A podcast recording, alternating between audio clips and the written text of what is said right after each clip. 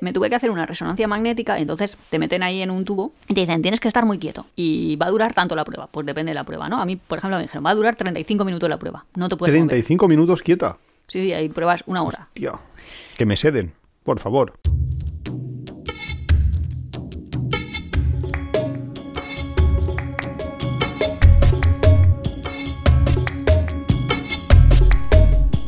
Hola, bienvenidos a Tiempo de Viajes. Somos Iván y Nuria, este es el capítulo 22 de la cuarta temporada. Y hoy vamos a hablar de, de las experiencias próximas a la muerte. Así, a lo loco. ¿Por qué me has traído este tema? A saco. En, en realidad, es, es que dicho así, es como eh, un nombre literario demasiado manido, por así decirlo. Un género. Eh, bueno, sí. Mm, No sé, en ver- no dicen que cuando una persona tiene una experiencia próxima a la muerte, ve como un túnel y se ve a sí Sí. mismo atravesándolo. O que Todo a veces hay sueños de esos, ¿no? Sí, pero que eso hay una, una explicación científica y todo de, de cómo el cerebro funciona, no sé, unas historias ahí. Sí, ¿no? Sí, no me las sé, pero, pero hay tampoco, una, pero explicación. los de o sea, que- neurofisiología deben saber por qué ves un túnel y que no es y que no es nada así como romántico. no más que romántico, religioso, de no sé, que tiene una explicación y que mucha gente lo ha visto por eso, porque mucha gente narra una, una experiencia así más o menos por eso, pero creo que eso no creo que sea lo que me vienes a contar. No, básicamente me tuve que hacer una resonancia magnética entonces te meten ahí en un tubo y te dicen, tienes que estar muy quieto. Y va a durar tanto la prueba, pues depende de la prueba, ¿no? A mí, por ejemplo, me dijeron, va a durar 35 minutos la prueba, no te puedes mover. 35 minutos quieta. Sí, sí, hay pruebas una hora. Tío, que me seden, por favor. Entonces estás ahí, pues yo digo, vale, pues me duermo. Y me dijo, no, no te duermas porque si no igual te mueves y no sale bien. Ya, pues si tienes sueños o algo. Entonces yo dije, vale, pues tengo que estar despierta. Así que estaba yo en el sitio ese. Entonces te ponen como unos cascos que se supon- supongo yo que son, porque yo digo, escucharé música, pero no. Son unos cascos de supresión de sonido, que no vamos a hablar de los cascos de supresión de sonido, que Iván está tan contento que se ha comprado. Estoy uno. contentísimo con sí, sí, cancelación de ruido se llama. Ah, vale. Pues nada, me ponen a mí los cascos esos y ya está. Pero es que los cascos esos tienen bastante lagunillas o a lo mejor es que la máquina hace mucho ruido, pero entonces empiezas a oír ahí sí. Bueno, primero la máquina se va moviendo como para adelante y para atrás, así, que yo digo, ahora va a ir para adelante como si fuera Dicen, Mercadona. que Pero no, me, tanto. Que no me mueva yo, pero la máquina esta no para. No, no tanto. Ni es claustrofóbico ni nada. O sea, la gente que lo está escuchando, nada, ningún problema. Y entonces, eh, claro, yo tengo un problema y es que cuando yo me tumbo y si estoy relajada, yo voy a pensar en mi frase. Es que además ha pasado inmediatamente, ¿no? Yo ya pienso en mi frase de siempre y, Y ya voy a dormir. Entonces, claro, me tenía que forzar para no dormirme. O sea, que me pasa como al revés de, a- supongo que la mayoría de las personas. Entonces, yo he empezado a pensar, bueno, voy a pensar algo, voy a pensar algo para no dormirme. Entonces cerraba los ojos y, claro, estaba escuchando el... Y el- como había un movimiento, pues yo me he sentido en un barco, supongo, no lo sé. Ah, mira, Y entonces un han empezado a venirme imágenes de viajes en las que estaba dentro de un barco. Porque primero, claro, ya creo que toda la audiencia sabría dónde estoy yo en mi primer barco. Sí. Los que nos siguen habitualmente, sí. Y entonces he pensado, no, no, no, no, no quiero pensar ese, ese barco, voy a pensar ese otro no- no es- barco. No, porque botarles la máquina a esa no iba a ser buena idea. Sí, además me, bueno, te pone medicación y tal.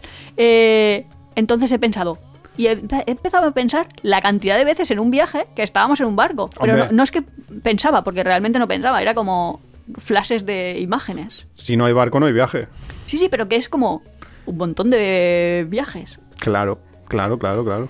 Claro, y ahora, si yo fuera una persona normal, pues podría Normal. llevar adelante el capítulo contando, pues era este, era este otro, era este otro. Entonces, claro, como no me gustaba lo de estar en el barco, o ha dejado de moverse el aparato ese, yo pensaba, bueno, pues voy a seguir como tirando del hilo en esta historia, a ver dónde era. ¿Dónde te lleva el barco? No, entonces ya era, ah, pues cuando lo íbamos a comprar, o cuando estábamos atrapados en el puerto de Vira, o cuando estábamos en el sitio ese que tú llamas una trampa, o no sé cómo se llama, que Ah, al final vale. acabamos la saliendo de ahí La Bombayo en Indonesia, que es eh, para ir a ver a los dragones de Komodo. en autobús. Y la cosa es que mi experiencia próxima a la muerte, o sea, en plan, todo lo que yo veía, porque yo quería ver imágenes en genérico, no quería ver imágenes de viajes. Pero es que todo me salían imágenes de viajes. Entonces yo empezaba a pensar, no, no, no, no, no voy a tener imágenes de viajes, voy a tener imágenes de mi día a día normal. O sea, Porque los viajes son lo que te da la vida, en el fondo. claro, pero yo decía, pues voy a ver pues desde donde vivía en mi casa de pequeña hasta casa de mi abuela, a ver si me, Nada. sé el camino. Pasaban dos segundos, pim, como que sí, conectaba ahí con Ya. otro viaje. Es que- Y ahí he estado yo. Es que, claro, los viajes son los mayores generadores de recuerdos. Al final, eh, un viaje son mogollón de Hombre, pero- estímulos y a tu cerebro, mira, hoy parece que estamos aquí con la clase de neurociencia. Sí, pero a muy bajo nivel. Eh, Sí, pero al final el- Yo suspendí tres veces. la asignatura, madre mía, a la tercera va la vencida. No, suspendí tres veces. Aprobé a la cuarta A la vez. cuarta va la vencida, madre mía. Bueno, la cuestión, ahí yo pagando matrículas. La cuestión que, Como si las pagara él, ¿eh? Atención, Nuria es una mantenida. se las regalaban por ser profe de la universidad. Ah, es verdad, encima en ese momento no las pagado, luego sí que tuve que pagar, ¿eh? Algunas, sí, hombre, ya a la cuarta te dijeron ya paga No, algo. no, esa no, esa no. No, Luego pero la cuestión es que el, el- que me he perdido ya, que hay un también hay estudios y todo esto que te dicen eso que cuando se generan los recuerdos es cuando ti- tienes un mayor número de estímulos que te vienen eh, que hacen a tu cerebro reaccionar. O sea, si tú estás todos los días yendo de casa al trabajo, del trabajo a casa y no haces nada más que eso, paras a comprar, ya está, apenas tienes estímulos.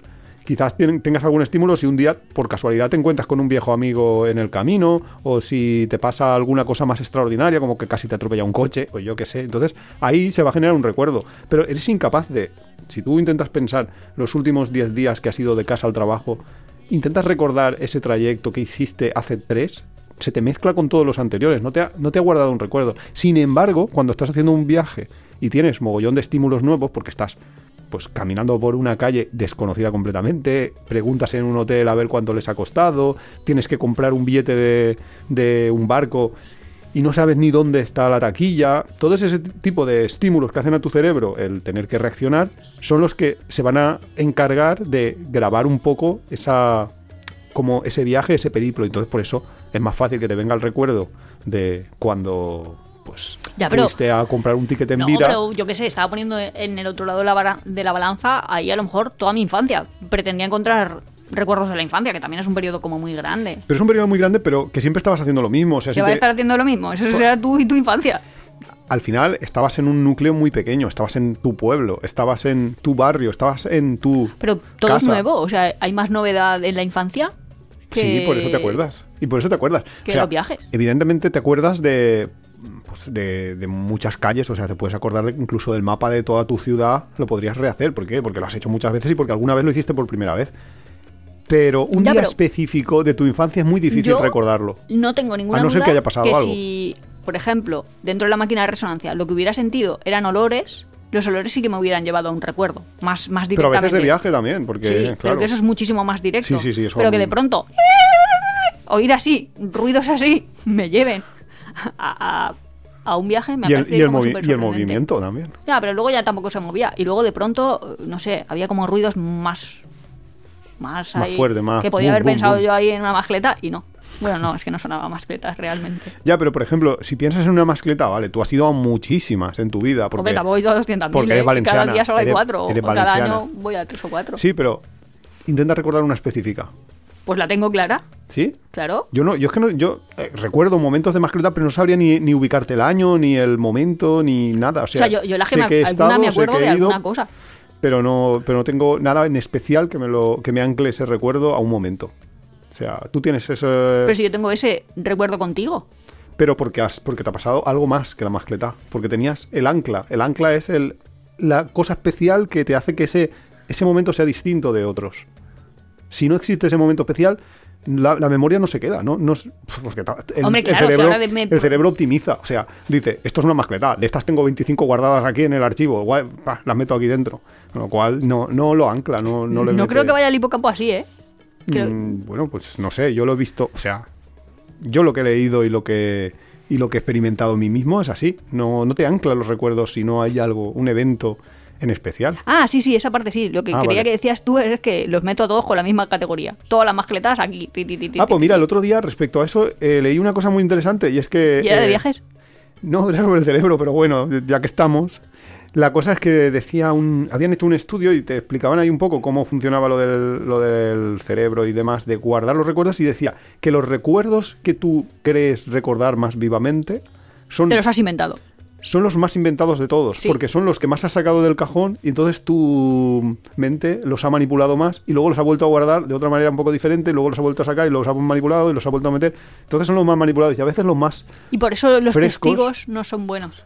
claro. O sea, a ver, dicho así, pero que en un juicio se debe tener muchísimo, cuidado. Sí, muchísimo más valor una prueba objetiva que. Pues que- Que alguien que te diga que era alto y con los ojos azules. Sí, claro. Y también Y además puede- funciona por eso la hipnosis, que mu- muchas veces te justo- sacan algo. ah, es- claro, Bueno, no iba a decir la hipnosis, pero bueno, te iba a decir que pueden ser dirigidos. claro, claro, la hipnosis es un poco eso, ¿no? De que te buscan un recuerdo que, que se había quedado muy cerrado en tu mente y tú te acuerdas en ese momento, entonces lo has sacado por primera vez. Ese recuerdo está bastante fresco, está se conserva bien, no, no ha sido tan manipulado. Se conserva bien, dice. Sí, yo no sé. No envejece. una manera de expresarlo. Pero bueno, y claro, por eso decías tú del sorprendente el tema, ¿no? De, de experiencias próximas a la muerte, que yo lo había pillado como otra cosa completamente diferente. ¿Qué creías? Pues que me ibas a contar momentos de tus viajes que habías estado próxima a la muerte. No, porque eso es como enfermedades, ¿no? Sí. Bueno, enfermedades o atropellos o casi que me... Bueno, una vez ahí casi me caí, bueno, casi me caí. Casi me De caí, hecho, espérate, me caí del todo. no me acuerdo. No sé, había un socavón ahí en Nairobi. Ostras, y sí. No, un andando. socavón no, que había una tapa de alcantarilla abierta. Y- Bueno, y- básicamente había un agujero en el suelo, sí. Sí, y Nuria se metió de lleno, casi se mata, la verdad. Y encima era el último día de estar en Kenia y decíamos, vamos a denunciar aquí al ayuntamiento. Sí, Sí. vete a denunciar, que te van a O sea, decir. no, no queríamos denunciar al ayuntamiento en el sentido de ese, pero que cierren esto que se puede caer alguien. Bueno, si de hecho me he Bueno, caído sí, yo al ¿se ha caído agujero. alguien? Claro. No, eh, ya es que experiencias cercanas a la muerte en un viaje, pues la verdad es que no, ni esto. Yo no he Aunque tenido- sí que hay una cosa que yo sí que... A ver, no es experiencia cercana a la muerte, pero siempre eh, hay una frase que es algo así como que todo el mundo tiene dos vidas, una cuando nace y otra empieza cuando se da cuenta de que se va a morir. Entonces, en ese sentido, sí que es cierto que hay mucha gente que cuando tiene esa segunda vida es cuando dice, voy a hacer cosas que tengan ahí como un significado, que vayan a quedarse un poco Ya que más, representan algo. claro, más, más que ir al, lo que decíamos antes, ir todos los días del trabajo a casa y de casa al trabajo. Y entonces, pues igual un, un poco eh, empiezan a viajar o empiezan a hacer otro, no sé, alguno decidirá tener hijos, yo qué sé, lo que sea, pero en mi caso, por ejemplo, eh, fue el detonante de empezar a, a hacer la vuelta al mundo, de empezar a pensar en yo quiero hacer la vuelta al mundo porque yo no me puedo quedar sin, dar la vuelta al mundo, sin tener esa sensación, más que por dar la vuelta al mundo, que eso me daba igual en cuanto a check de, de haber hecho la vuelta al mundo, ¿vale? Que, que ya después faltaría definir. Te iba a es decir, eso pues de anda dar que no nos faltan sitios. Claro, pero que no era por dar la vuelta al mundo, sino por el tema de eh, vivir durante un tiempo la sensación de no tener cerca una fecha de vuelta. O sea, en plan, yo estoy ahora viajando y no tengo que estar pensando, ostras, dentro de dos semanas, dentro de una semana, dentro de, de poco tiempo. Hombre, y esa veces sí. sensación es de una libertad brutal. A mí me da mucha libertad cuando falta mucho para que tenga que volver. Bueno, Sí, mucho. sí, Pero cuando ya faltan dos días o algo así de, y que ya empieza a pensar, ¿y cómo iremos al aeropuerto? Y aquí Ahí es cuando nos avión, ponemos de mala leche. Y aquí tal, sí, nos Que- enfadamos sí, ahí. nos- sí, ahí No, es cuando empe- sí, empezamos, que lo notamos no ahí. sabes por qué, pero empiezas ya ahí en plan, estoy enfadado con el mundo porque tengo que volver. Sí, pues la sensación de... Es que ni siquiera lo piensas porque es que lo ves tan lejano de... Tengo meses por delante. Eso es una sensación brutal Supongo que es y es libertad, completamente claro. distinta. Sí, sí, es libertad. Porque también, entre otras cosas, muchas veces en los viajes tenemos como una planificación muy cerrada debido a que tienes poco tiempo para, para hacer las cosas, para, para viajar. Entonces, si tienes dos semanas y, y te vas a, no voy a decir el próximo destino, pero te vas a, a Suiza. Ah. A lo mejor damos pistas, pero en otro capítulo lo decimos. No tiene, tú tienes ganas de decirlo, pero bueno. Si te vas a No, Suiza, yo tengo ganas de ir y ya no digo pistas. si te vas a Suiza y estás dos y tienes dos semanas, vas a poder hacer unas cosas muy concretas, pero no vas a poder hacerlo todo. Mientras que si tienes tiempo ilimitado, pues a lo mejor te puedes permitir el lujo de estar en una casa de surfing y pasarte cuatro o cinco días en la misma en la misma ciudad o ir lentamente o hacer autostop para moverte de un sitio a otro. Esa O visitar un mercadito. Claro, lo- cualquier cosa. Lo que pasa es que en un mercadito, cuando tienes mucho tiempo de viaje, no puedes comprar porque no puedes cargar. Compraría Eso es un joyas. detalle. Sí, o como unos amigos que conocimos que se enviaban cajas a casa y luego era como el Amazon cuando llegaron. Era Claro, como, "Ha eran- venido Amazon tú mismo te veces". estás enviando cosas a tu yo del futuro. Eso también es interesante. y bonito. La cuestión que un poco es eso. El, el detonante muchas veces de, de muchos grandes viajes ha sido ese, el darte cuenta de mm, qué estoy haciendo con mi vida un poco y quiero hacer esto toda mi vida o Pero eso es ahí como una corriente filosófica existencialista de Sí. todo esto tiene sentido. Ya. Y ya habrá gente que creerá que es que la vida tiene un sentido o hay un sentido superior. Yo, cada uno con sus creencias, no lo sé. Pero Claro, para claro. los que pensamos que no hay ningún sentido, Pero pues incluso es para la gente que piensa que bueno. sí que tiene un sentido, también puede pensar, o sea, también puede haber un punto en el cual consideren que el, el sentido no puede ser el estar yendo todos los días de la casa al trabajo y del trabajo a casa. O sea, también pueden llegar a pensar de, y a veces eh, no solo hacen, o sea, no solo es en el mundo de los viajes, no solo hacen viajes, sino que a veces pues se van ahí de plan voluntariados, cosas así. Y a veces también de en plan magufi. como hacer por el otro, ¿te refieres? Sí, a hacer por el otro. Y a veces también, a veces también se van en plan magufi a hacer a meterse dentro de una ramen Bueno, india. pero eso lo hemos que- contado, los distintos como roles o distintos perfiles de viajeros que existen. Hombre, y, claro. y- y dentro de los viajeros hay más magufos, Más magufos que, de lo- que en la vida normal. ¿no? La verdad ¿No que te das sí, cuenta de eso? sí. o será con la gente con la que yo me relaciono en la vida normal, pero la gente con la que yo me relaciono en la vida normal no está ahí todo el día haciendo yoga, meditación, no sé qué. Y en los viajes, ¿a poco? Hay es mucha- que hay mucha, vayas sí. al hostel que vayas, hay ese perfil. Sí, sí. Sí, sí, la verdad es que sí, que, que yo creo que hay más porcentaje de magufos en viaje que no Entre magufos. vegetarianos, que ahora yo leí hace poco como que el 20% de la población menor de no sé qué años es de... no sé, es que no sé muy bien el dato. ¿Vegetarianos o veganos? No, vegetarianos. Ah, ya vale. veganos ya... Es que en España a la gente lo del veganismo le, le cuesta entrar. ¿Mm? ¿Sí? Claro, hombre, somos muy de jamón, espatec y cosas así. Hombre, y un vegetariano que no puede comer jamón. A ver, Ya, pero por lo menos puedes comer queso. Te, te dejas una cosa, pero tienes otra. Pero es que pues vegano. yo entiendo mejor al, al vegano que al vegetariano, mira por dónde. Pero bueno, Claro, pero es más duro, ¿no? es más duro, sí, pero lo entiendo mejor porque si lo hace por no hacer daño a los animales, no Ya, pero es explotar que, a los eh, animales. Eso es otro tema. Pero es que es, si no haces daño a los animales, cuando tú estás en un país, por ejemplo, viajando, que eso me interesa, ¿eh? O sea, me lo podéis dejar en comentarios. Si tú estás en un país donde a lo mejor hay malaria y hay mosquitos en tu habitación, ¿vale? Que tú te vas a meter dentro de la mosquitera, pero ¿no matas a los mosquitos antes de acostarte? Porque es que es ahí como yo pongo en la balanza, no quiero que el mosquito sufra, Sabes que en la India, ¿no? Hay unos unas mm, pues no sé, no sé cómo llamarles, si religión, secta o Cristo que lo fundó, que son muy extremos en cuanto al tema de proteger a los animales. Entonces, para caminar estos señores llevan siempre como una pequeña escoba y entonces van barriendo el suelo justo por donde van a, a dar el siguiente paso, van van a como pues eso, como barren para poder caminar sin pisar a ningún animal, por si había ahí Ya, un tío, animal y lo Es pisan. que yo lo pienso de ¿dónde pone la frontera?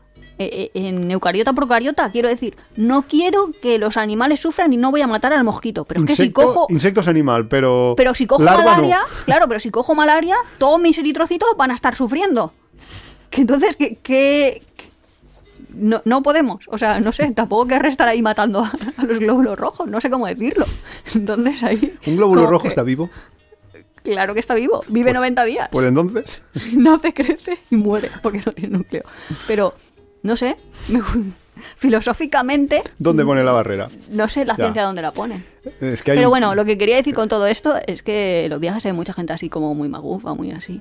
No, pero porque sí, sí, pero también es normal en países así, en plan. No lo ves Ya, tanto es en, a- verdad. en a- eh, Que si me voy a- Sudamérica, pero lo ves mucho más en Asia. ¿Por qué? Porque no sé por qué. Se van a Asia. No, porque han cogido como las ¿Budismo? corrientes filosóficas y las religiones asiáticas como en, en el primer mundo las vemos ahí como, oh, esto es la meta de la espiritualidad. Cuando les resulta que luego cuando tú conoces a la gente en Japón, en China, en, Ya no están en así. Tailandia, en, en esos países, Los no, japoneses no, son magufos. no, no hacen yoga. Hombre, a lo mejor sí que Hacen- yo hacen tai chi, Sí, a lo mejor hacen tai chi, pero el tai pero chi como, es como medida higiénica para mantenerse a salvo. A sanos, que diga. A salvo, ¿no? A salvo, a salvo de la muerte.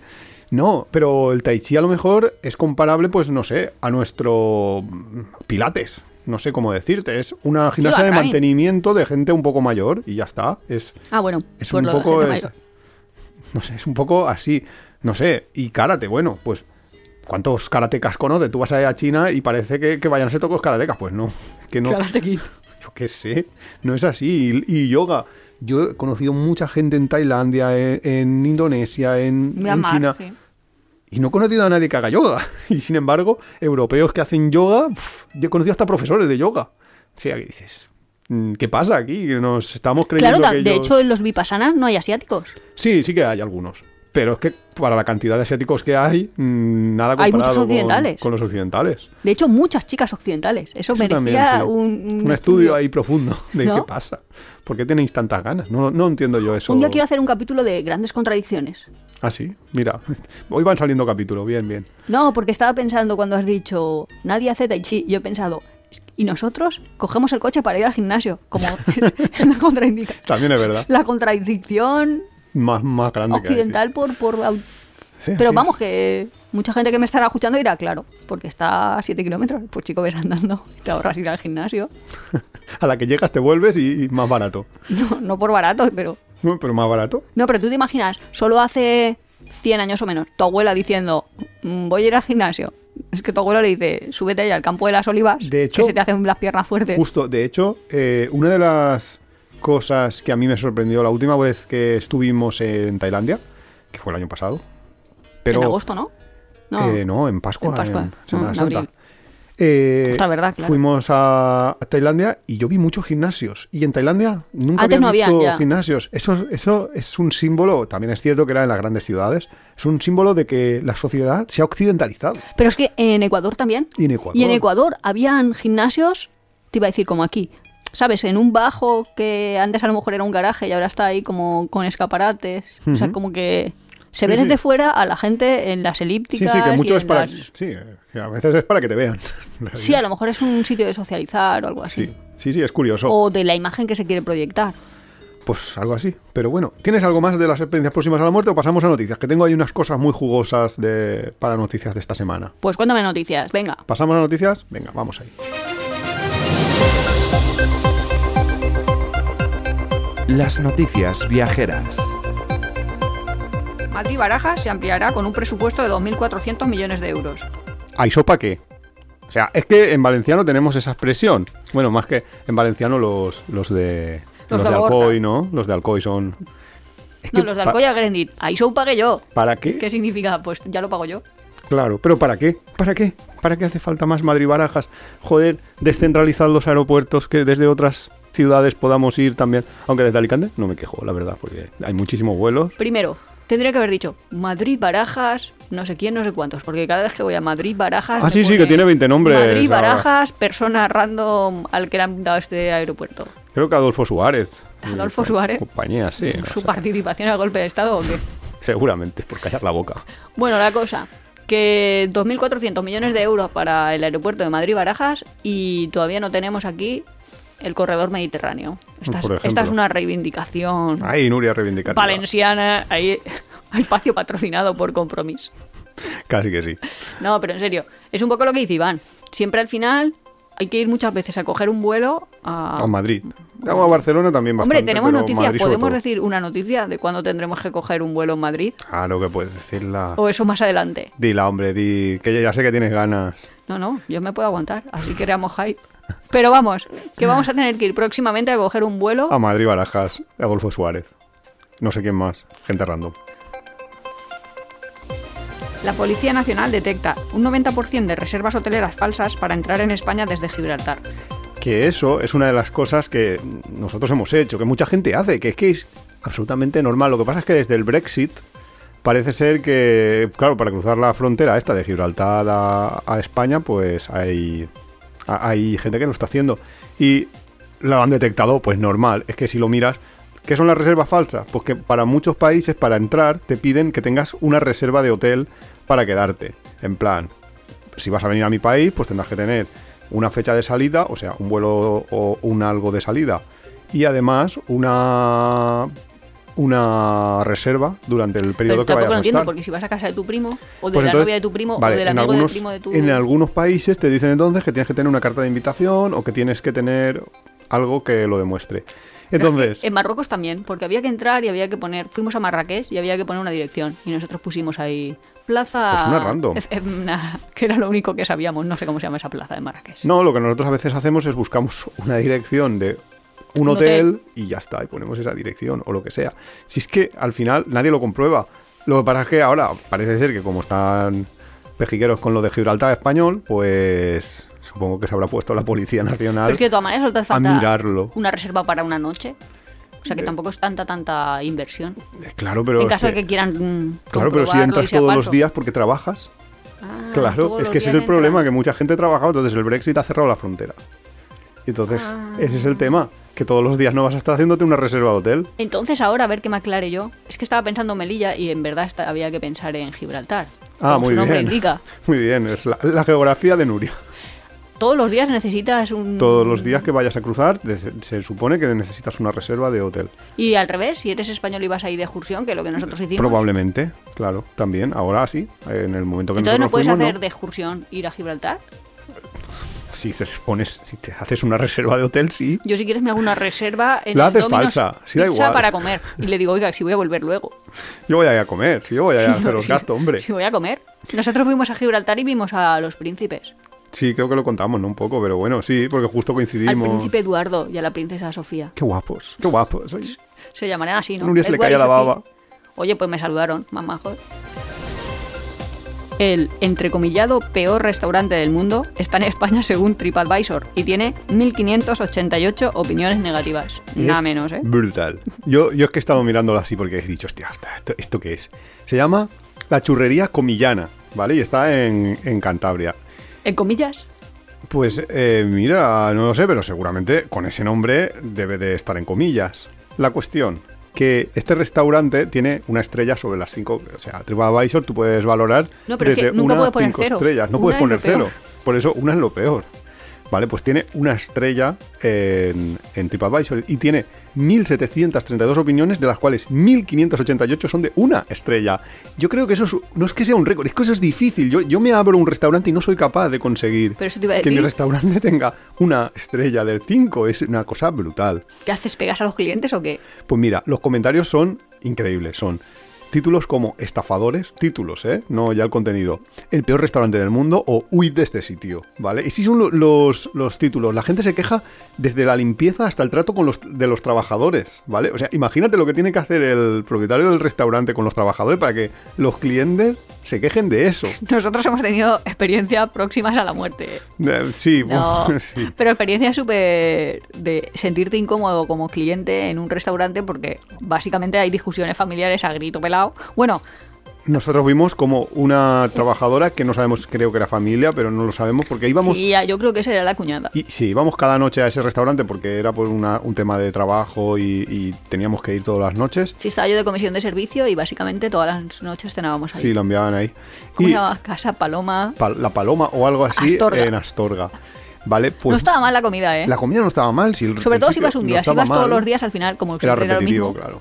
Pero eh, un día vimos a la, a la mujer salir de la cocina a gritos, coger su delantal, lanzarlo al suelo delante de todos los clientes y salir por la puerta y quedarse ellos sin cocinera. Y eso era, brutal, era menos mal que ya nos habían servido. del programa de Chicote. Yo creo que después, cuando Buah. veo el programa de Chicote, me acuerdo. O sea, realmente son situaciones que creo que las personas ven el programa y dicen esto no pasa nunca y nosotros decimos sí, puede Sí, llegar a pasar. lo hemos visto. No que pase siempre, ta- espero yo, por todos los dueños de un restaurante que tengan una vida más calmada.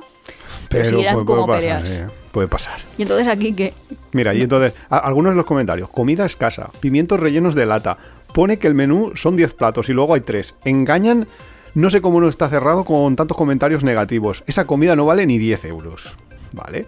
Se supone que es una churrería y, y dicen que están especializados en churros, ¿vale? Pues algunos comentarios dicen que cuatro churros te pueden salir por 13,60 euros. ¿En serio? Y luego decirte, y el, y el chocolate estaba agrio y con la leche cortada. O sea, otra gente dice que tiene que los churros tienen sabor a perro. No sé quién ha probado un perro, pero pero sí, ese es el Imagino que este Yo a lo mejor pruebo perro y ya no doy más pistas sobre el futuro viaje. Dicen que este restaurante, o sea, yo creo que este restaurante debe de estar en una zona de turismo. Entonces supongo que por eso ha sobrevivido, porque con estos, o sea, tú, si tu, si tu clientela es eh, los, la gente de la ciudad, acabas con ella en cuanto mm, ofreces mierda. No, deben Entonces, de ser supongo yo que deben de ser turistas que van, vienen, lo prueban, la cagan, ponen un comentario malo, pero no habían mirado antes en A lo mejor son como nosotros, que dicen, vamos a ver, vamos a ver, no puede ser tan malo. Y solo por tener la experiencia Solo, solo por la experiencia, ¿no? Sí. Claro, claro. Oye, he de aclarar, porque luego mi humor no se entiende, que no pienso comer perro. Porque luego, si no, todos los amantes de animales me empezarán a escribir y me dirán, no, ¿cómo puedes eso? Eso es un asesinato.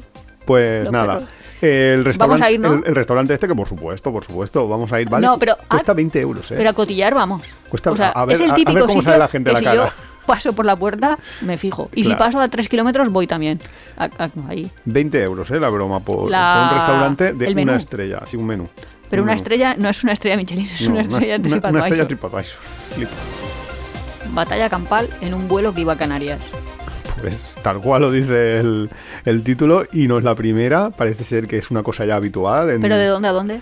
Venía de Reino Unido a Canarias. No sé exactamente de dónde del Reino Unido, ni a- iba a Lanzarote, pero no sé. Ah, mira, no, sí, Luton. Luton lo pone aquí. Ah, vale, vale, Londres, Luton. Sí. Bueno, Luton, Luton. Pues nada, parece ser que había un grupo de gente que ya había empezado la fiesta antes de subir al avión, con lo cual nos esperaron a llegar a Canarias, empezaron a beber, estaban medio borrachos y resulta que había un, un policía también por allí que tuvo que reducirlos y, y tal. O sea, pff, es, lo malo es que es algo ya que como habitual. O sea, yo es que no sé por qué no hacen un control de alcoholemia antes de subir a los aviones. No al piloto. No, pero porque hay mucha gente que es alcohólica. O sea, Bueno, dicho así y si es súper extraño, pero que hay personas que su nivel de alcohol en sangre...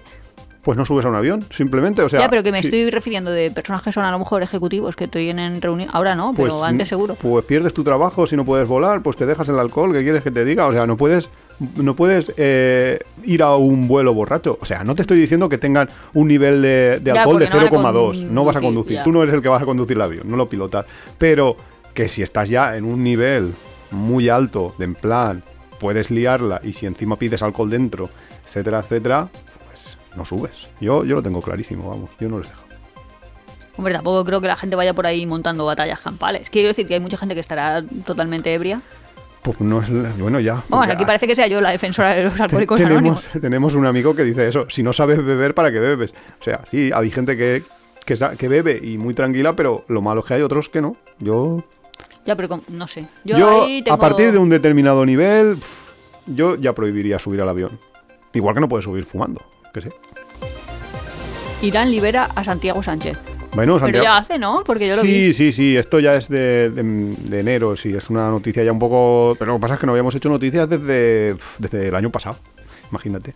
Entonces, sí, lo han liberado por fin y... y- Bueno, por fin no sé para qué, porque no he dicho. Sí. Voy a volver. Ha dicho eso. Ha dicho, me han dicho que no, que no vuelva, pues yo soy un cabezón. Yo, si me dicen que no vuelva, pues más ganas de volver. Así Que yo le iba a decir, volveré. pues no limpies mi casa, a ver si le dan ganas. A ver si le dan Es ganas. que decía, yo hago todo lo que me dicen que no, y digo, también a ese argumento le veo cosas. Bueno, Lagunillas. básicamente, para quien no lo sepa, este chico era Sí, era un aventurero que quiso ir al... que estaba ahí cuando la pidaron a la otra. Bueno, que lo cuente Iván, Y lo contamos ahí. porque yo es que pienso en cómic, ¿sabes? Como Mira. hay tres viñetas. Esto fue como en enero del 2022, que eh, iban a jugar... eh, iba a ser el mundial este de fútbol que se hizo ahí en Qatar, porque los, los de Qatar pagaron unas millonadas a, a- los de la FIFA y entonces pues consiguieron comprarlos, básicamente. Con lo cual, el tipo este dijo, este era un aventurero, o sea, es un, un hombre que ha hecho muchos viajes, que ha hecho un montón de, de, pues, de viajes. Tampoco lleva mucho tiempo porque él dice que desde 2018 ha- ha- empezó a viajar así en plan aventurero y que ha, pues, ha visitado favelas, ha ido de voluntario a orfanatos, tal, se ha recorrido Sudamérica eh, también andando. Entonces, desde 2018 él empezó a viajar y entonces en 2022 dijo, ah, pues ya está, mi viaje de este año es, me voy de Madrid hasta el Mundial de Qatar, hasta Qatar, caminando. Hasta que llegó a Irán y le coincidió con el momento este en el que una mujer decidió que estaba ya hasta el, hasta el coño de llevar el... eh, de respetar esas, esas costumbres tan Impuestas, digamos. Sí, de llevar siempre un... un- sí, No. bueno, no sé cómo se llama exactamente el suyo. Es que cada, cada región tiene su nombre, pero vamos, el pañuelo en la cabeza. Entonces se quitó el pañuelo, eh, fue agredida por policías, luego la gente se rebotó, luego le, eh, la mataron. eh, la lapidada. cuestión es que acabó el hombre este pasando muy cerca de donde estaba el cementerio donde estaba y no sé por qué dijo pues me meto y O visito por lo que nosotros iríamos al restaurante de comillas. Porque los españoles, o al menos nosotros, los curiosos somos cotillas. Sí, pues al final lo que le pasó es que le, le pilló la policía allí y lo metieron y han- lo han tenido en la cárcel, pues eso, desde pues un año. Un año y pico, dos años casi, no sé cuánto tiempo hace ya desde todo eso, porque desde 2022 hasta 2024 van casi dos años, o sea que no sé si ha pasado casi dos años en una cárcel iraní, que no debe de ser el mejor sitio para pasar Dos años no. dos añitos. Luego nos quejamos de la pandemia. Pues nada, ahora ya está liberado. Claro, pero es que está el pobre, no sé si cónsul o embajador de la zona, preocupadísimo, porque le ha dicho, no vuelvas estaba, a Irán. estaba, ahora ya no. Ah, bueno, No, ahora no, lo, lo ha dejado, lo ha dejado. Y encima ha dicho, no, sí voy a volver. Y el hombre diciendo, "Pf, que me den otro trabajo. Por favor. No, pero es que tú imagínate también el papelón del señor, que seguro que le habrá dicho a, los, a las autoridades de allí, sí, no, no va a venir más, no, no va a causar problemas los ciudadanos españoles, no, no, no. Y este, que sí que voy a volver. Que esa es otra. Irán como sitio para vacaciones. Maravilloso. O sea, a ver, dicen que la gente es súper acogedora y a mí sí que me encantaría ir, pero justo en este momento, Irán es imperio persano. sí, era lo que era, el antiguo persa, pero en este momento está la situación delicada. Detenido el falsificador de piezas de motor de avión. Vale. Que yo me he quedado ahí de. ¿Quién es el falsificador de piezas? Hay una persona ya. Toda esta historia es otra de estas historias que tiene una intrahistoria y todo esto. Porque hemos lle- eh, llevamos desde, pues, no sé, como un par de, de meses, desde diciembre, desde mediados de diciembre, que, eh, que algunos Boeing han tenido problemas, han salido muchísimo en las noticias porque se les caían trozos del fuselaje, han perdido piezas, etcétera. O sea, ¿Que le faltan tornillos? Hola, a tu avión le falta un tornillo. Casi, casi. Un poquito ese es el rollete. Entonces, parece ser que dentro de toda esa historia está que había gente que estaba vendiendo piezas falsificadas que no eran de la propia marca ni nada así, Los han engañado como a chinos. pero a, lo- a, lo- a las grandes compañías, a los gobiernos, a todo. O sea, dices, Pero esto que era, hola, soy el ferretero, te vendo un fuselaje de un Boeing 727. pues un poco más intrincado me imagino, porque para que el. el Pero de la- rollo el Leroy Merlin de los aviones o qué? Pues es que yo no lo sé cómo es la intrahistoria exacta, porque me gustaría saber cómo engañas a alguien que trabaja en una compañía aérea. que Están acostumbrados a comprar piezas y que directamente ingenieros. hablarán con Boeing y con. Porque esa- es- esos, esos animales, iba a decir. Esos, esos máquinas valen mucho dinero. Un avión vale muchísimo dinero, con lo cual. Claro, y también para la compañía. Claro, y las piezas costarán mucho dinero y todo. O sea, que no sé cómo, cómo llega a falsificar a alguien Pues y yo, otro yo me lo imagino. No, o sea, no sé de quién es yo más culpa. Ya, ya veo la historia, la veo. Uno dice, ay, tengo que llevar el avión al taller. Y el del taller le dice, hay que traer la pieza de Alemania. Te va a traer, te va a durar tres meses. Pero yo tengo un primo en Chile que te las puede conseguir y las trae. Y ese es el falsificador. Pues más o menos. Entonces dirá, es verdad, ¿eh? Y el O otro. sea, es verdad, no, es totalmente inventado. Y, y el falsificador va al desguaje, al desguace, y compra una pieza y, y luego la, la duplica, ¿no? En fin. Ostras, como en Cuba que decían, Madre mía. pero recambiáis las piezas, no las fabricáis y Claro. nosotros no es que la puedes comprar, ¿sabes? No hace falta que estés Claro, como esculpiendo un tornillo. Como en Cuba como una- tienen el bloqueo, no pueden, no pueden comprar y entonces tienen que fabricarse un tornillo o un... Se lo fabrican tal Claro, cual, como y- y si fueran escultores. Lo normal. Porque no han descubierto todavía las impresoras en 3D, que si no dirán, madre mía, que hago un escáner y Uy, luego lo hago. a lo mejor y ya las han luego tal". descubierto, porque eso... Sí, sí, ya hace tiempo que fuimos. Y entonces el falsificador este de piezas de... Pues ha sido detenido. ¿Y ya. de qué nacionalidad era el señor? o- Pues eso sí que no lo sé. Pero no era español, ¿no? ¿O sí? No. Bueno, la cosa, que si vais en un avión y se os cae a trozos, pues será por otra cosa porque el falsificador ya está detenido. Una joven en silla de ruedas denuncia a Ryanair porque la ha dejado en tierra en el último momento. Pobre Yo chavala. no sé, Ryanair... ¿Contado así?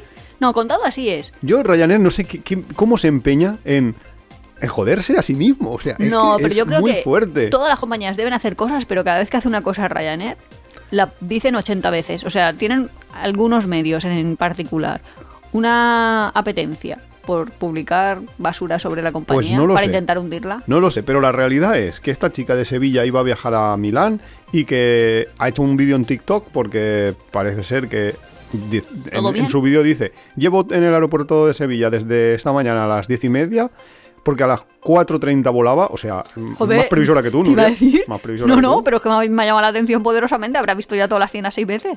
Pues, y dice, y le he preguntado muchas veces si había algún problema con la silla, porque llevo una silla de ruedas eléctrica, ¿vale? Ningún problema. Me midieron la silla y la silla tenía las medidas correctas, todo ok. Me montan en el vuelo y cuando estoy dentro del vuelo me avisan de que la silla no da las medidas correctas, que la silla no puede volar. Y entonces, claro, si no puede volar la silla, ella tampoco, porque luego cuando llega al... Hombre, pues volar puede volar, pero ya no sale de ahí. Claro, por eso. Total.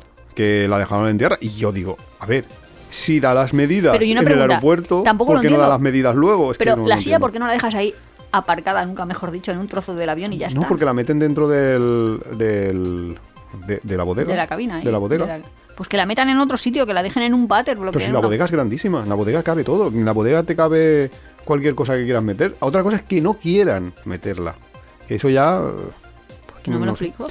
Ganas de joderse esto, porque con lo buen invento que es el poder volar barato, Hombre, pero ahora hay muchas compañías que te permiten volar barato, ¿no? Sí, claro. Bueno, no lo sé, pero me han hecho un anuncio de... Eh, Eh. Creo que Vueling tiene un outlet, que digo yo, un un outlet. outlet más. Bueno, no sé. Es el outlet de Vueling, que yo Bueno, digo, ostras, que es una- etiquetas naranjas de estas, como Sí, en algunos... No, supongo que son vuelos de última hora o cosas así que no puede comprar nadie. Había un- una, una web de Iberia que ya no sé si está funcionando, que era la de subastas. Y subastaban vuelos, eran vuelos de ida y vuelta desde España y a lo mejor era, eh, te vas un día 1 de marzo a México, Ciudad de México, y vuelves un 6 de marzo, que decías tú, hombre, ¿Pa si las fechas días? me vienen bien, 5 días, pero es que empezaban los precios a lo mejor por 270 euros, cosas así, o sea, que eran realmente baratos. Que incluso si te querías empezar una, un viaje Ya sin fecha pues de no vuelta, te pillas ese y ya está, porque es más barato que, que el, que el original. Y encima casi todo eran vuelos directos. Pero Vueling no es la misma que Iberia. No, Welling no me acuerdo de quién es. Bueno, sí, quizás es... No lo sé. de Air Nostrum no. Igual sí que es de Iberia, no a lo mejor de es quién eso, es. no lo sé. Habrá que... No lo Como sé. veis, nosotros os damos las noticias. La información la buscáis vosotros en Google. El crucero de lujo más grande del mundo empieza a navegar con 8.000 turistas. Vale, es el de lujo más grande del mundo porque tiene 8.000 dentro en Es- el primer... O sea, Una- todos a la vez. Es una brutalidad. Mira la foto. Es que la foto, la foto es brutal. Lo siento yo porque vosotros no la podéis ver, pero es que hay un parque acuático con toboganes de estos Es que eran el 20 Aqualandia dentro del crucero. Que Sí. tampoco hace falta tener una Aqualandia dentro de un crucero, pienso yo. Si sois 8.000, es que claro, 8.000 es más grande que el pueblo donde yo me crié. Quiero decir que 8.000... Que Iván es de pueblo pequeño. Y soy de pueblo pequeño, Nuria es que es de pueblo gordo. Eh, joder, 8.000 son 8.000. Dice, hay, en realidad son 7.600 pasajeros y 2.350 tripulantes. Pues hay un montón. Pues Sale- 7.000 más sale- 2.000 son más. Claro, sí, pero bueno, a, a los tripulantes no se les cuenta, hombre. Un filipino, un filipino, ¿cómo lo vas a contar tú como persona? Es que eso no, no se cuenta. Es que sale prácticamente a... Uno que- de cada que eso cuatro, es ¿no? bastante, bastante brutal. A uno de cada tres eh, tripulantes tiene a un pasajero. 20 cubiertas, 40 restaurantes o bares. Y luego todas las zonas de ocio que hemos dicho, que tienes ahí la piscina. Bueno, ¿y por qué es de lujo? Porque te encontrarte Porque con tanta lujo. gente no lo acabo de ver yo un lujo. Mm, hombre, pf, A ver, pasarme el el, día lujo en- es que tengas ahí, pues dentro del propio crucero, pues hay un cine, hay unos teatros, hay un parque acuático, que tengas todo, eso es el lujo. No lo veo una experiencia de lujo, te lo digo. Tú no la ves una experiencia de lujo, pero habrá gente que sí. La cuestión es que Ya lo veo una experiencia masificada, ¿eh? ya está magnificado. Ese crucero ya de inicio ya está. Vale. Tiene una cascada de 17 metros dentro del crucero. Para ponerlo en contexto, aquí te dan un dato que es que tiene las mismas piscinas municipales Barcelona que este crucero. Pero eso es porque un Las han problema de Barcelona. No, eso yo sé un poco. ¿Por qué? Porque hay pocas piscinas municipales, entonces muchísima gente Hombre, de Barcelona no lo que hace es justo irse a las piscinas de los hoteles. Entonces, pero los, los barcelonís. Barceloní. Y entonces muchos turistas se están quejando de, oye, que en la piscina del hotel hay un montón de gente. Y la gente ya, pero es que con, por 18 euros como y estoy en la piscina, así que... Bueno, pues la cuestión es que no Digo. lo sé yo cómo funciona lo de las piscinas, pero 1.430 euros los pasajes más baratos, las suites a 4.150 ¿Por pareja o por la en suite? una semana. Mm, no me lo dice, eso Pues supongo que persona, ¿eh? Me cambia Supongo bastante que es persona. porque 4.200... Supongo que es persona, por esos precios me imagino que es persona. Icon of the Seas. Bueno, de todas maneras se me si va de queréis. presupuesto 4.200 para uno, 4.200 para dos por una semana. Y lo peor de todo es que te lo intentan vender como que esto es súper ecológico. Un día tenemos que ¿Cómo que hablar sobre los Sí, eso está- cruceros. Yo hice una búsqueda en su momento y tenía hasta la lista de viajeros que intentaban viajar de forma ecológica. Sí, con- sí. ¿Cómo se llama eso? No cero sé. huella de carbono. Iba a decir residuo cero, pero supongo que residuos harían Hombre, biodegradables al menos. gran caca. La cosa que, que es un bicharraco de 250.000 toneladas que va hasta, o sea, dice que la velocidad máxima 40 kilómetros por hora, que es poco, pero bueno, dentro del mar está bien.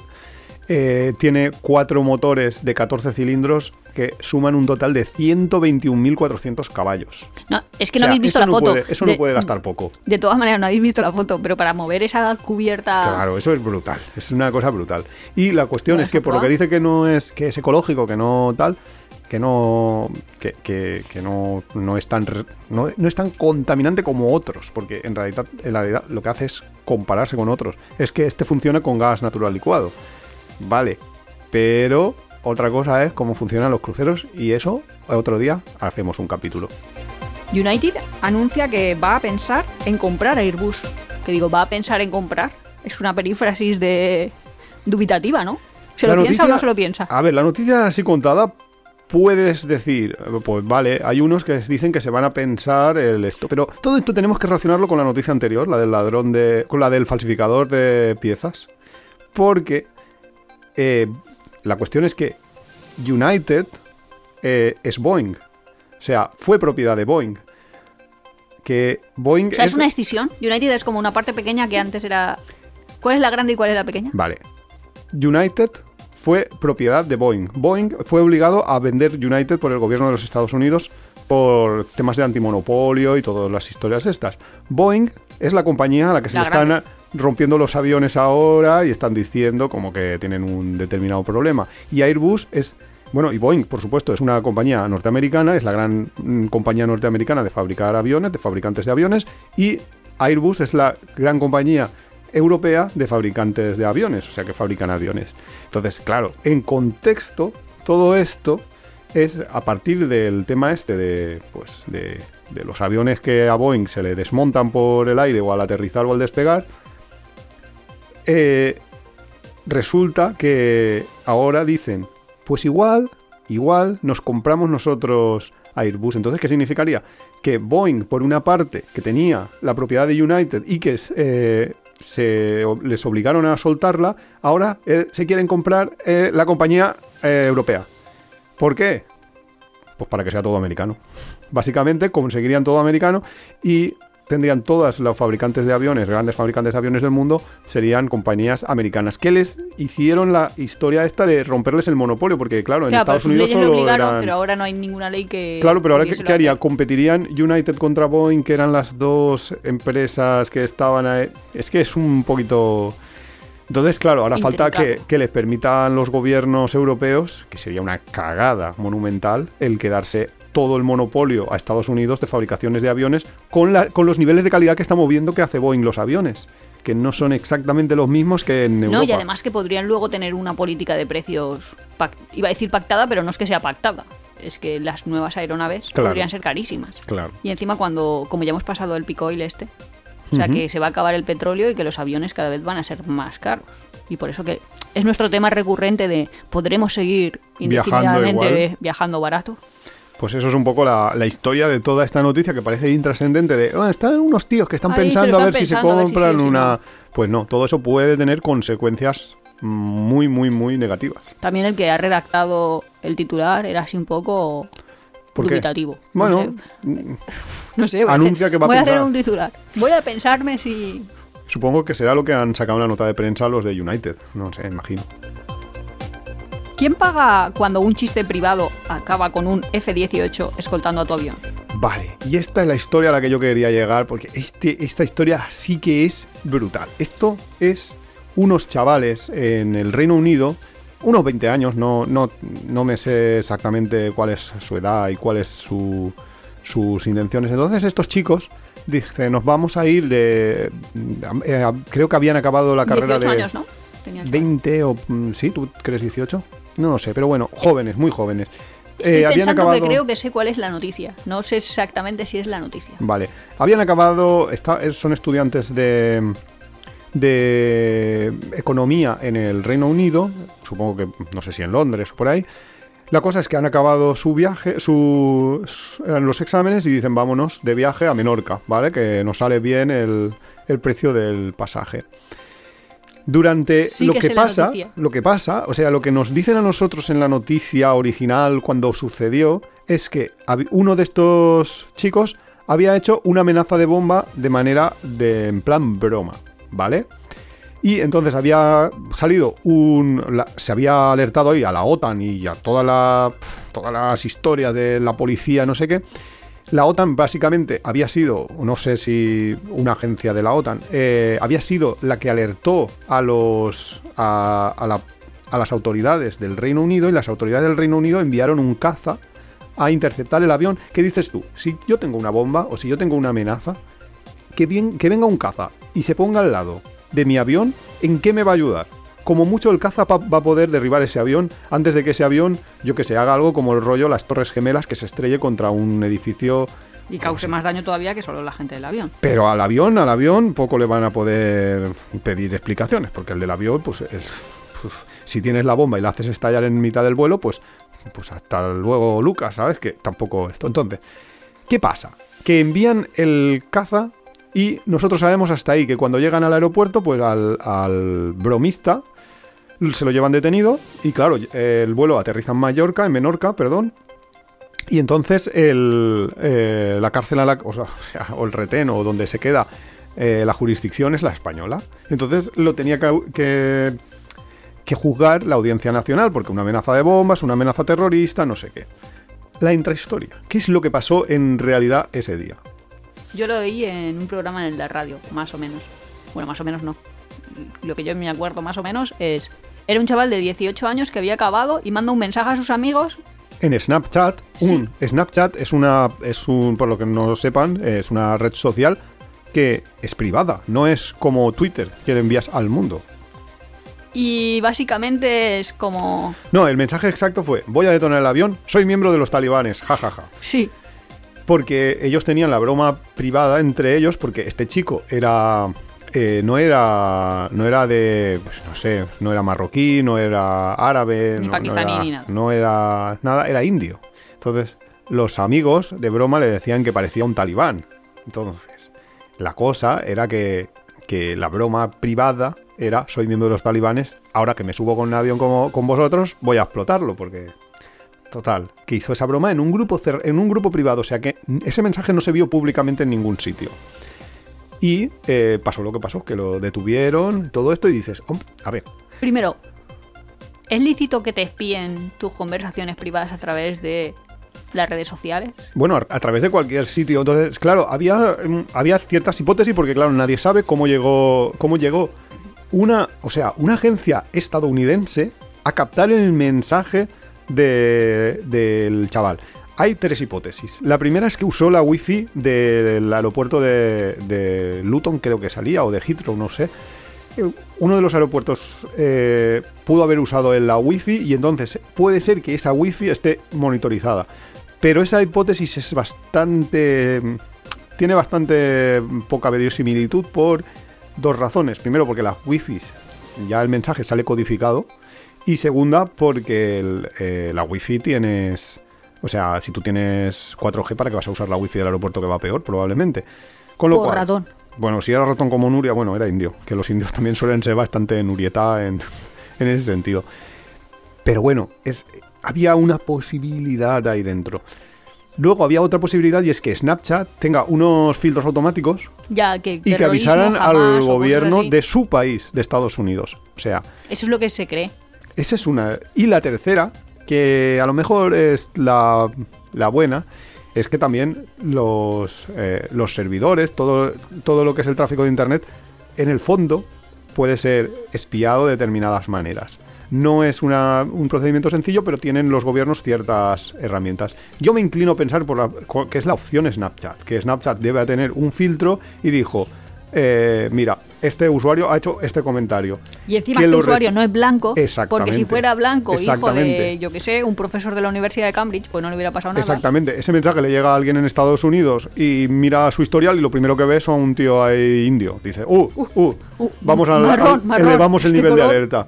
Aprieta un botón, se eleva el nivel de alerta y se tiene y se avisa a las autoridades de, de Inglaterra que sin pensar envían al caza. Y entonces la pregunta era, primero, eh, ¿se le puede condenar por hacer una broma privada? Porque era lo que en, Inglaterra estaban pidiendo, que le, le estaban pidiendo una responsabilidad de una multa de 22.500 euros y una indemnización por lo que había costado el avión que eran 94.780 euros. O sea, el tío iba a tener que pagar más de 100.000 euros por una broma privada que hizo en un grupo de amigos. Claro, eso lo que pasaba es que la suerte que tuvo es que no se le juzgaba en Inglaterra, que en con las leyes de Inglaterra probablemente hubiera sido condenado. Se le juzgó con las leyes de España y en con las leyes de España, obviamente, no podía ser... No, es que era, era imposible, o sea, hubiera sido una barbaridad el, el que lo hubieran condenado. Y no lo condenaron, fue absuelto esta semana pasada. Y... No va a querer volver a Menorca, pobre chaval. Al revés, yo creo que querrá decir, a lo que no quiero es vivir en un país donde es lícito que me espíen mis conversaciones privadas y encima me condenen por ellas. Es una, una barbaridad. Pero es que la cosa es, los de Estados Unidos, ¿para qué se meten en medio? Atención, señores, estamos paranoicos todos y creemos que la gente va por ahí detonando bombas en aviones. Pues- Yo que creo que a los estadounidenses se les ha ido un poco bastante la cabeza. Son la policía de toda la vida de- del mundo, o sea que Ya, pero es que la policía como súper rara. Sí, la, la policía de patada en la puerta como el corcuero. No, pero es en plan, arregla tu país y luego vete por ahí a hacer de... Sí, porque entre otras cosas Estados Unidos es uno de los países con el mayor índice de criminalidad del mundo, de- tienen es uno de los más peligrosos para viajar, que dices, hostia, el- desde luego de- del mundo del primer mundo, el llamado primer mundo, es el más el, el número uno de los más peligrosos. Dices, joder, Estados Unidos es un intramundo en sí mismo, ¿eh? Es una especie de estado fallido. Pero bueno, esas son otras historias. Y ya está, con esta historia, para que aprendáis que ni siquiera Snapchat, decir, ninguna entonces, aplicación ¿Y es... si fuera hablado por teléfono también te espían? Ah, bueno, con hablado por teléfono es mucho más fácil. Tienen una máquina, no sé, que se llama, no, no, no me acuerdo cómo se llama. Tienen una maquinita y todo, sí. eh, Y bueno, hemos visto con Pegasus, que es una cosa, un sistema israelí de espionaje. Ahí te pueden también espiar lo que quieran. Sí, sí, sí. Hay Entonces, si yo ahora digo, yo qué sé, en vez de buenos días, motherfuckers, digo, yo qué sé, terroristas, ¿estamos preparados? Si empiezo mis clases con un terroristas, ¿estamos preparados? te tendría que estar escuchando a alguien y grabando y tal, ¿no? No bueno, sé. ahora te estamos grabando.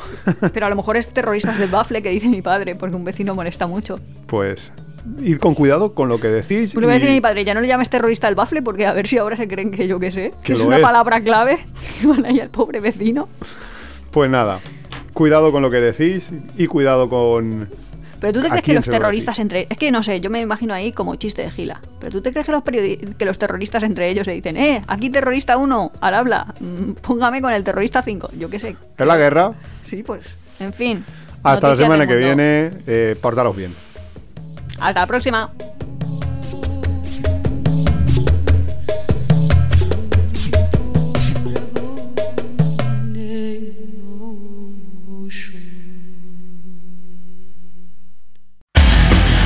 Si te gusta nuestro podcast, apóyanos en las redes sociales, coméntalo, compártelo, nos ayuda a crecer y sobre todo nos encanta recibir vuestros comentarios y sugerencias.